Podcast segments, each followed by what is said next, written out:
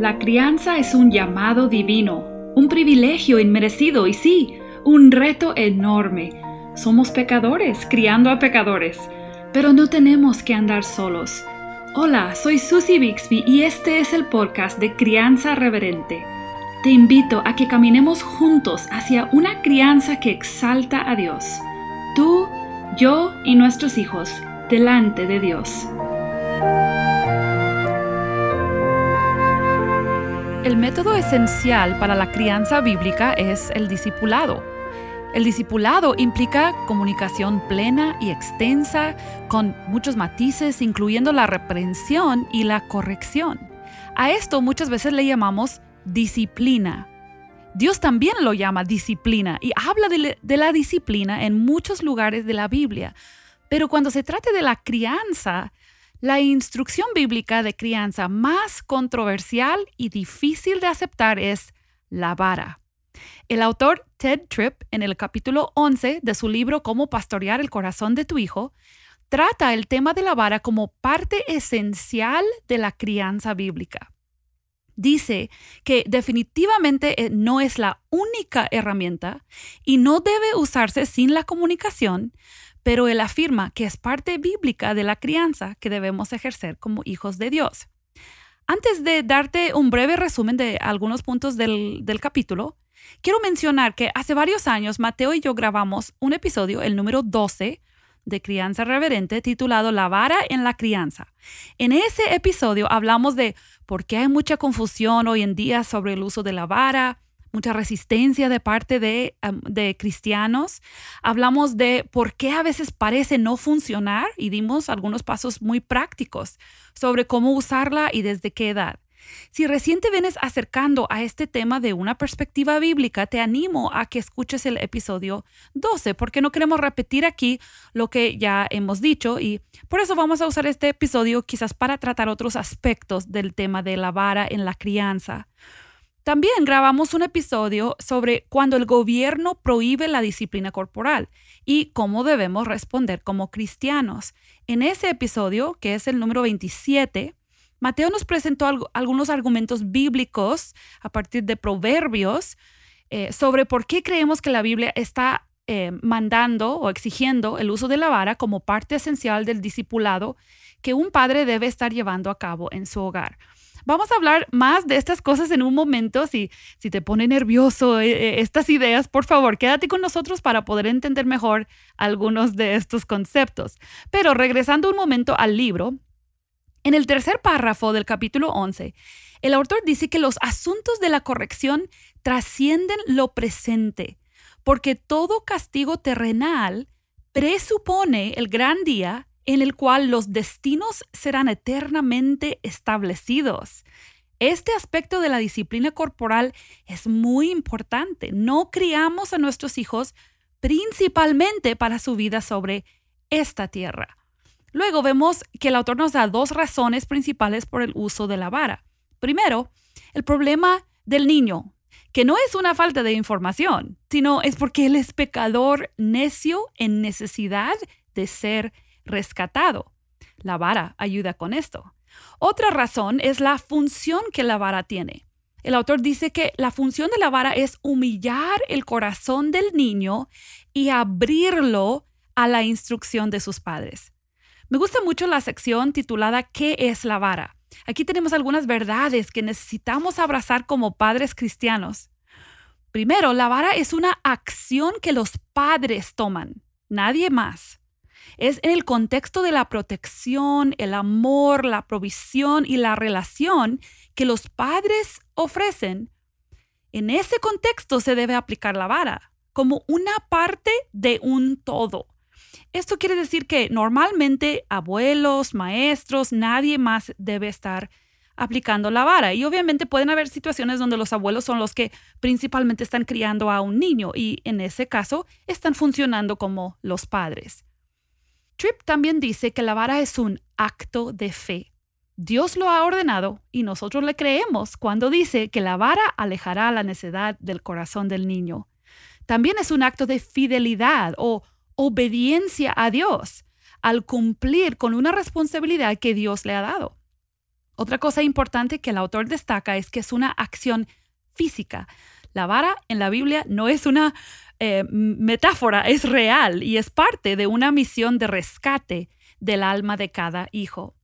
Algunas cosas que la vara no es, no es el derecho a la ira desenfrenada, no es derecho de pegar cuando uno quiere, ni es un desahogo de frustración, tampoco está asociada con la retribución, o sea, no es parte de hacerle al niño pagar por lo que hizo, es para corregir. El autor también pasa algo de tiempo contestando algunas objeciones comunes como amo demasiado a mis hijos para castigarles y eh, otra objeción de que la vara simplemente no funciona. Y algunas de estas cosas nosotros ya los hablamos en el episodio 12, cuando hablamos de la vara. Al final del capítulo 11, el autor dice esto.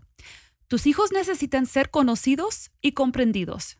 Por lo tanto, una comunicación plena es necesaria, pero también necesitan autoridad, límites claros y corrección predecible. Por eso, la vara es necesaria. Ahora, Mateo, hola, gracias por estar otra vez aquí. otra vez, tienen que aguantar conmigo.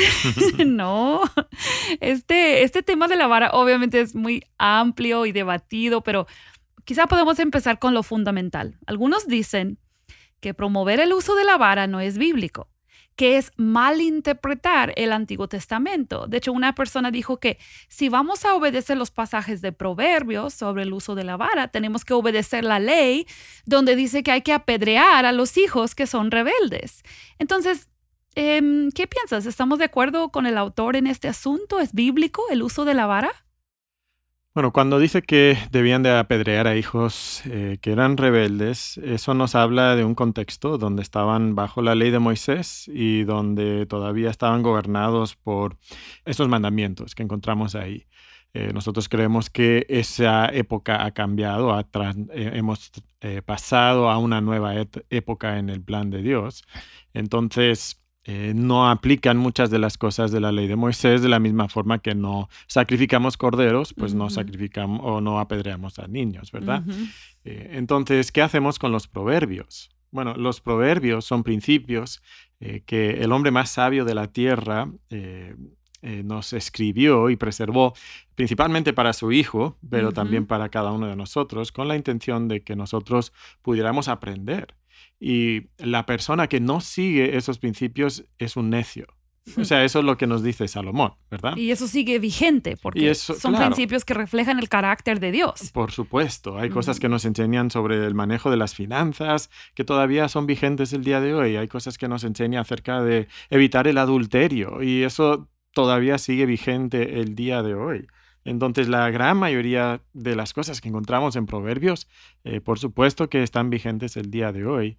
Y la aplicación de la vara también eh, creo que aplica. Y yo creo que nadie que hubiera leído Proverbios hubiera pensado que Salomón estaba hablando de una vara figurativa, ¿no? Eh, que eso solo era como metafórico, que no era una vara real. Nadie hubiera entendido eso. De hecho, nadie entendió eso por eh, siglos y siglos y milenios, de hecho, hasta las últimas décadas, por supuesto. Resultado de buscar un escape de la verdad bíblica. Porque nuestra cultura ha hecho mella en lo que nosotros estamos pensando y creyendo como cristianos y entonces ahora eh, queremos ajustarnos a nuestra cultura en vez de ajustarnos y someternos a la palabra de Dios.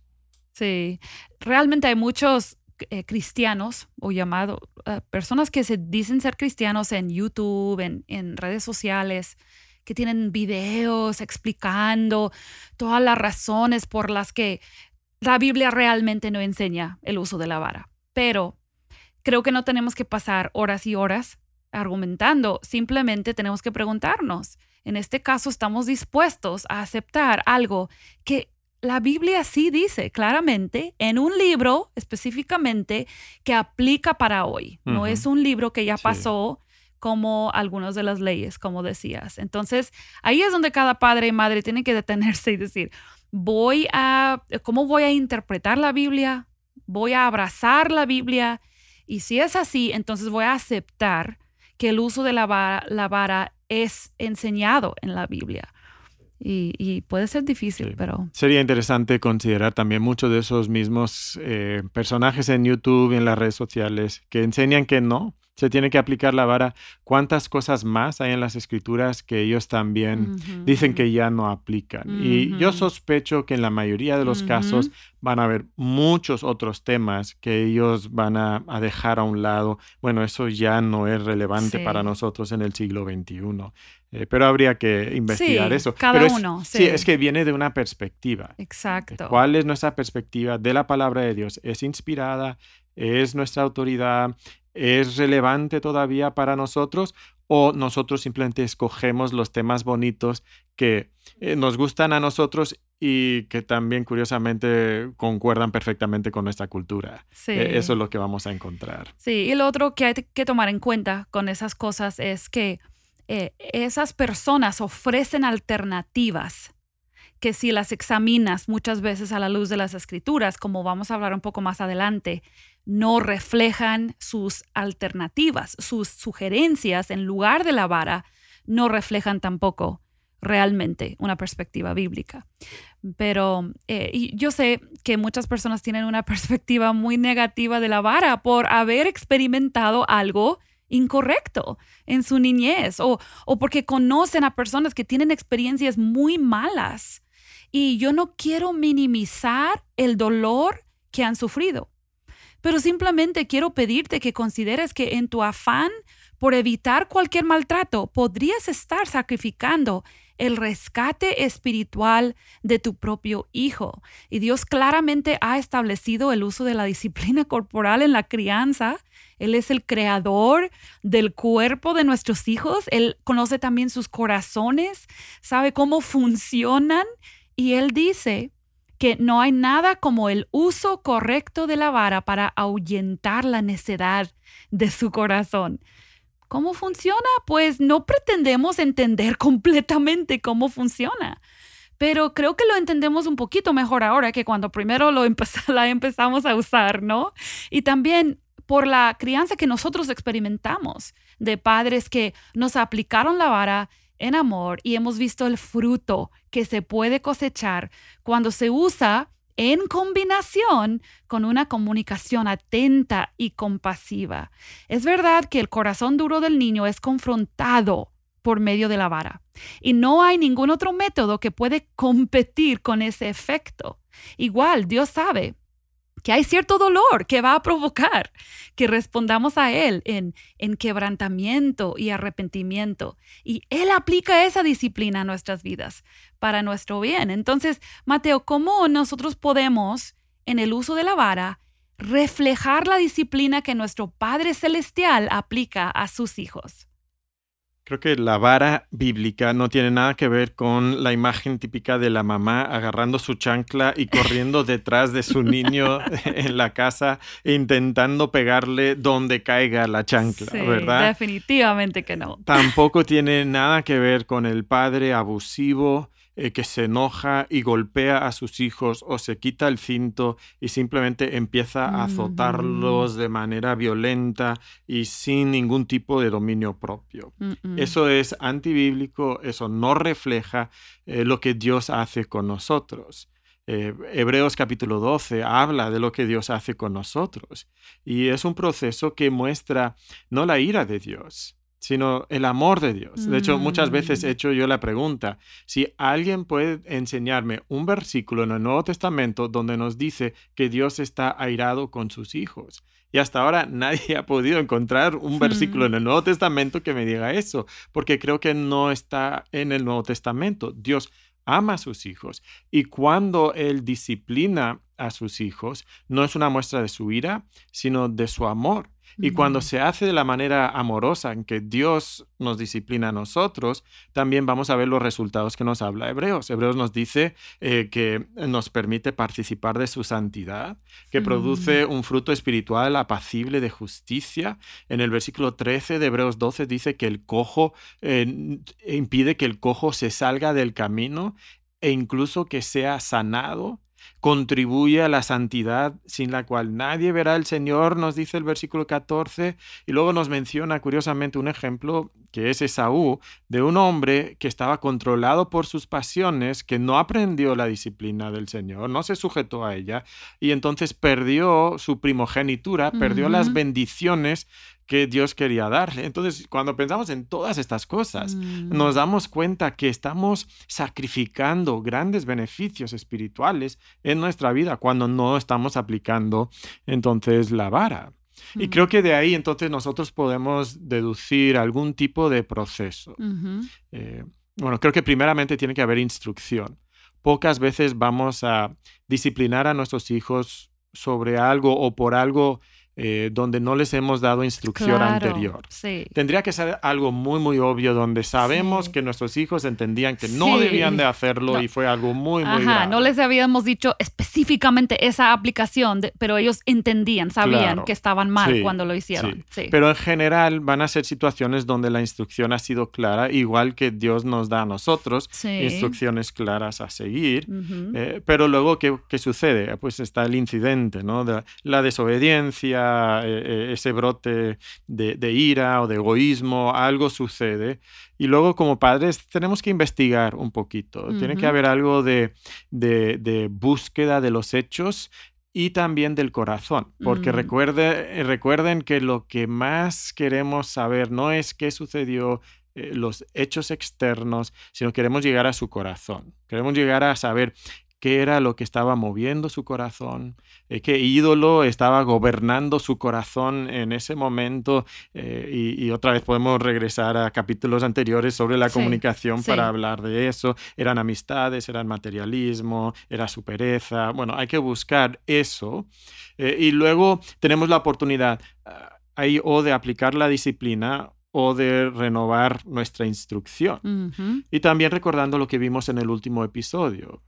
Queremos ayudarlos a entenderse a ellos mismos, qué motivaciones y deseos hay en su corazón, entender las obras y los caminos de Dios, cómo es que Dios obra, qué es lo que Dios nos ha dicho sobre este tema, eh, cómo es que el pecado estaba operando en su corazón, cómo el Evangelio está alcanzando esas necesidades profundas de su ser y también capacitándolos para que ellos puedan vivir en victoria sobre esa tentación y, no tener que ceder ante esos deseos pecaminosos que ellos tienen. Entonces hay la oportunidad para dar esa instrucción y a veces eh, conviene dar la instrucción antes de aplicar la disciplina y a veces, dependiendo de la actitud de nuestro hijo en ese momento, conviene aplicar la disciplina primero eh, y luego dar eh, la instrucción. Por lo general, a mí me gusta dar la instrucción primero, porque otra vez, esto está cada vez dando, eh, removiendo más la disciplina del enojo. No es un brote de enojo, de frustración de mi parte. No, hay un proceso, estamos hablando, estamos instruyendo, nos aseguramos que nuestro hijo entiende lo que Dios quiere de él y entonces aplicamos la disciplina. A veces va a ser algún método alternativo. No siempre tenemos que aplicar la vara, pero en ocasiones donde sí aplicamos la vara tiene que ser sin enojo, eh, tiene que ser eh, eh, algo que se explica claramente al hijo, cuántas nalgadas va a recibir, no se debe convertir en una pelea de lucha libre, yo intentando amarrar a mi hijo que se intenta escapar, no, no puede ser nada de eso y, y otra vez les recomendamos esos episodios que. Susi ya mencionó para hablar de esto. Y luego al final, después de la disciplina, pues hay un tiempo de consolación y de oración con ellos. Y cuando se hace de esta manera, por lo menos en nuestra experiencia, es que casi siempre eh, termina siendo algo bastante gozoso y deleitoso para la relación. ¿no? Y creo que un proceso así sí refleja la disciplina cuidadosa, amorosa, compasiva, dolorosa de Sí, Dios. Sí, tiene que doler para que sea disciplina. Exacto, si no duele, pues entonces no provee la motivación y no tiene los efectos que debería. Ahora, no queremos otra vez lastimar, eh, no queremos eh, herir físicamente a nuestros hijos, por supuesto, eso ya sería abuso, eh, pero sí debe haber eh, cierto dolor físico y ese dolor físico es algo que incluso Dios usa Sí. para ablandar su corazón duro y rebelde para que reciba la, la instrucción. Mencionaste que no siempre vamos a aplicar la vara. Eso deberíamos de estar teniendo muchas conversaciones con nuestros hijos incluso sobre cosas que no están del todo bien en sus vidas, pero no todas esas cosas van a implicar el uso de la vara. Y algo que a mí me ayudó es que tú y yo hablamos cuando estaban pequeños los hijos, que en su mayoría la vara se reservaba para desobediencia clara. Desobediencia clara. Sabíamos que el niño entendía que no debería morder, que no debería de gritar no a mamá o papá. Él ya sabe eso, lo hizo, es vara, pero es cada vez que hay desobediencia clara. O sea, es constante. Porque un niño no debe no debe preguntarse y no saber, no tener idea de cómo mamá va a responder o cómo papá va a responder si yo hago eso. Él debe saber. Si yo le grito no cuando me dice que vaya a la cama, me va a dar vara. Eso es, eso, es un hecho, ¿no? E, eso es muy importante, que los niños sepan las expectativas y que las consecuencias sean constantes. Sí, y recuerdo algunas situaciones en particular donde luchaban, eh, creo que con por lo menos uno de nuestros hijos con morder, por ejemplo, ¿no? Y estaba mordiendo a sus hermanos, a otros niños, y entonces nosotros le, le, íbamos explicando, mira, la siguiente vez que tú haces eso, van a ser tantos barazos, ¿no? y, y, entonces cuando sucedía de nuevo, le preguntábamos, eh, ¿cuántos barazos van a ser? ¿Te acuerdas? Ah, pues van a ser tantos. Sí, siempre recordaban muy bien el número. sí, ¿verdad? y iba subiendo cada vez, cada vez. En esa situación en particular, porque era reincidente y no estaba respondiendo a, esas, esos primeros castigos. Y era un asunto importante. o sea, estaban siendo violentos, estaban lastimando a otras personas. Sí. Pero ellos tenían muy, muy presente lo que iba a suceder. No era que de repente, bueno, esta vez le mordiste, nada más te voy a gritar y la siguiente vez de repente te voy a dar diez barazos, ¿no? Sí, porque esta vez le mordiste al hijo del pastor. Oh, sí. sí, claras expectativas de parte de, de, los hijos y claras instrucciones. Sí, entonces van a haber situaciones donde no estás seguro si debes usar la vara, mejor no lo hagas. Conversa con él, quizás usa otra manera de ayudarle, pero si no estás seguro de que haya sido una desobediencia clara y que él haya entendido, es mejor no provocarle a ira usando la vara en una situación donde quizás no hubo una comprensión. De, y creo que también es interesante notar que hay tres capítulos sobre la comunicación y un capítulo sobre la vara. Sí, en este libro. No es un accidente, creo que indica que debe haber mucha comunicación y también debe haber vara, pero va a ser más constante la comunicación que la vara. Pues hablando de eso, hablando de comunicación, hay algunas personas que dicen que tienen hijos que con, la, con solo la comunicación funciona. Bueno, es que yo me siento a hablar y, reconocen y, es que yo nunca les tengo que aplicar vara. Em, ¿Será que comunicación sin vara puede funcionar bien? El problema es que Dios nos ha dado una doble herramienta, o sea, dos recursos, ¿no? Para usar aquí. Eh, la comunicación y la vara. Y por supuesto debe haber comunicación, pero también tiene que haber vara. Esta es la combinación bíblica y es una combinación efectiva eh, que necesitamos usar. Y es verdad que hay niños que son más moldeables y sensibles que otros y no necesitan tanta vara, pero sí tenemos que usar esta combinación que Dios nos ha dado, porque eh, la vara en particular le enseña al niño el costo del pecado. O sea, la Biblia nos dice, el camino del transgresor mm. es duro. Y la vara enseña eso de una manera muy memorable que la comunicación no logra hacer. Entonces tenemos que aplicar esto. Y, luego el, el, libro mismo nos menciona que la vara, esta es una cita del libro en página 109, la vara vuelve al niño sumiso y listo para recibir palabras que dan vida. Y entonces si mm. no usas la vara, entonces nunca tienes el beneficio de, o sea, no hay esa función de la vara que puede hacer en, la vida de nuestros hijos. Entonces, eh, sí, es verdad, algunos lo necesitarán menos, pero todos seguramente lo necesitan en algún momento de su vida. Y creo que si no usamos nunca la vara, es casi seguro que vamos a caer en usar métodos, como recomiendan en esos videos de YouTube, que a veces no son bíblicos caemos en manipular emocionalmente, caemos en apelar a los ídolos de su corazón para convencerles que algo está mal o mejor que hagan otra cosa. Entonces con eso tenemos que, que tener cuidado porque si no estamos usando la vara para desobediencia, probablemente estamos tratando de razonar demasiado con ellos, convencerles, rogarles o, manipularles incluso. Entonces hay que tener mucho cuidado eh, con eso. Em, quiero que hablemos un momento del el hecho de que casi todos usamos métodos, ¿verdad? Hemos mencionado eso en otros episodios. Casi todos usamos métodos, aún los que decimos que no creemos en la disciplina o los que dicen que creen en la disciplina sin vara, vas a estar usando algún método.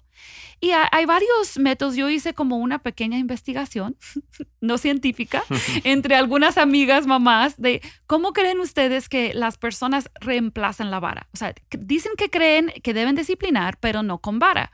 Entonces salieron varios en común, varias cosas comunes que se usan em, en lugar de la vara. Y quisiera simplemente que brevemente mencionáramos algunos de estos y pudiéramos indicar por qué son deficientes, o por qué no pueden tomar el lugar de la vara. Y el primero, porque creo que es muy común, es algún, alguna forma de tiempo fuera. Es como eh, sentarlo en un sillón para que, o mandarlo a su cuarto a tener tiempo de pensar, ponerlo en medio del, del, del, donde están todos, pero nadie le puede hablar, o tiene que ir a mirar la pared por un tiempo. Bueno, la versión que sea. ¿Cuál sería la deficiencia con este método que la vara sí suple? Ok, darle a tu hijo un tiempo para pensar. Por supuesto que en ciertas ocasiones es legítimo, pero no si está reemplazando la vara. Eh, ¿Por qué? Bueno, eh, porque la vara hace esa función de, quebrar esa rebeldía que hay en su corazón, eh, esa dureza, esa coraza de resistencia. La Biblia lo llama necedad, ¿no? Que está ligada en el corazón de nuestros hijos. Que la vara hace la función de, quebrar eso, de mm. resquebrajar eso para que la comunicación ahora pueda llegar a su corazón. Y también estaba pensando, ¿qué está sucediendo en el momento en que tu hijo está en tiempo fuera? Bueno, no estás teniendo comunicación con él. ¿Qué está pensando tu hijo? Es probable que simplemente esté enojado. Eh, es probable que está pensando, bueno, ¿qué le tengo que decir a mamá cuando terminen estos 15 minutos para que me deje volver a jugar? Eh, y entonces sigue esa actitud de rebeldía, esa dureza en contra de papá eh, y, y, de mamá, ¿no? En este caso. Entonces creo que ahí hay cierta deficiencia. Sí. Y también está produciendo distanciamiento entre padre e hijo en lugar de cercanía. Sí. le estoy dejando a mi hijo necio a escuchar sus propios pensamientos, entonces a menos que el tiempo de ir a pensar sea para prepararse para una conversación, eh, entre papá y mamá, que luego posiblemente va a resultar en la vara si es que veo la necesidad, a menos que sea para eso, porque a eso sí, para eso sí puede servir, ¿no? Claro. Eh, entonces hay que tener cuidado porque ese distanciamiento no es lo que la disciplina debe producir. Sí, la, disciplina de Dios hacia nosotros produce cercanía con Él. Sí, siempre si se va a usar algún tipo de esto en ocasiones debe, debe haber comunicación antes y después. Eh, bueno, hay algunas otras cosas que, que los padres usan, por ejemplo, darle poder al niño, darle opciones, dejarle incluso tomar decisiones de, bueno, cuáles son las reglas y cuáles van a ser las consecuencias. Y creo que, no sé, la idea detrás de esto es, eh, bueno, si no quiere comer sus verduras, le ofrezco otra opción saludable. Eh, para que él pueda escoger y así él aprende a tomar decisiones y ve que está en control de su vida. ¿Cuál sería el problema con todo esto? El problema es quién está en control. Ese es el problema. Eh, Tripp nos recuerda que en la crianza, en este aspecto en particular, es una cuestión de autoridad. Si va a vivir bajo su propia autoridad o si va a vivir bajo la autoridad de Dios, de sus padres y las demás autoridades que Dios ha puesto en su vida. Y entonces cuando yo le dejo a mi hijo escoger, yo estoy permitiendo que él decida y siga desobedeciendo. Por ejemplo, en esa ilustración, eh, come tus verduras. Él dice que no, ah, bueno, si no comes las verduras, entonces tienes que comer esto otro.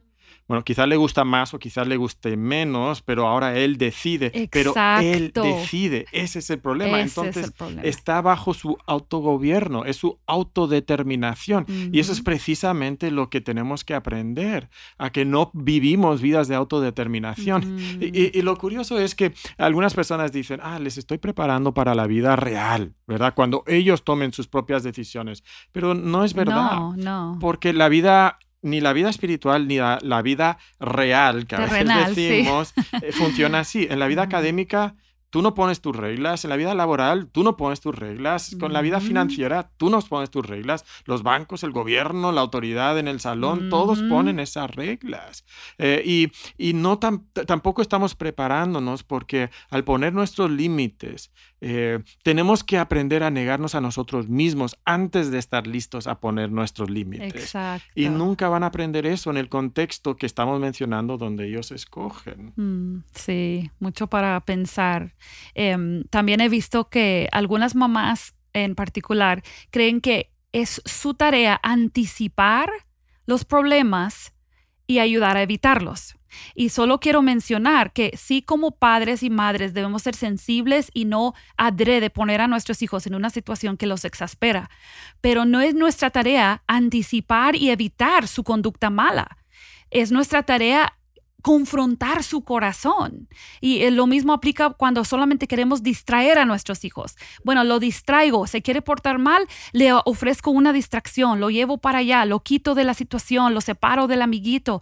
Pero lo que estamos evitando entonces es confrontar la verdadera condición de necedad que lo, tiene envuelto, entonces no estoy ejerciendo mi rol en esa misión de rescate de su alma. Ese es el gran problema de muchos de los métodos. O sea, si yo no puedo ir a casa de un amigo de cierta familia porque van a explotar, mi hijo va a explotar y se va a pelear con ese niño. Entonces yo estoy siendo gobernado por un pequeño tirano dictador que rige su vida y ahora está gobernando la familia por su falta de dominio propio eh, y Dios me ha dado recursos para enfrentar eso en su, en su palabra. Sí, entonces, igual que nosotros tenemos corazones rebeldes y Dios nos tiene que disciplinar, nuestros, nuestros hijos son necios que necesitan esa disciplina. Y una sesión de disciplina corporal practicada en un ambiente tranquilo donde mamá o papá está pensando en la condición espiritual de su hijo, no en sí mismo, no en su propia frustración, una situación llena de comunicación compasiva que quiere comprender a su hijo esto confronta al niño como ningún otro método puede hacer.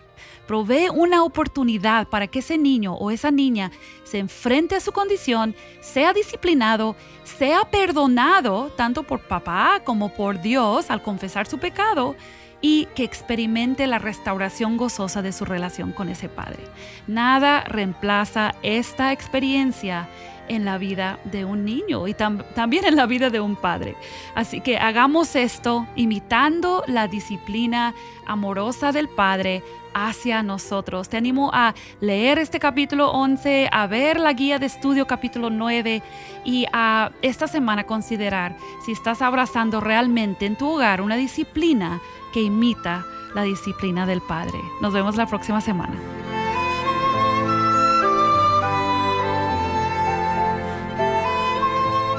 Acabas de escuchar el podcast Crianza Reverente.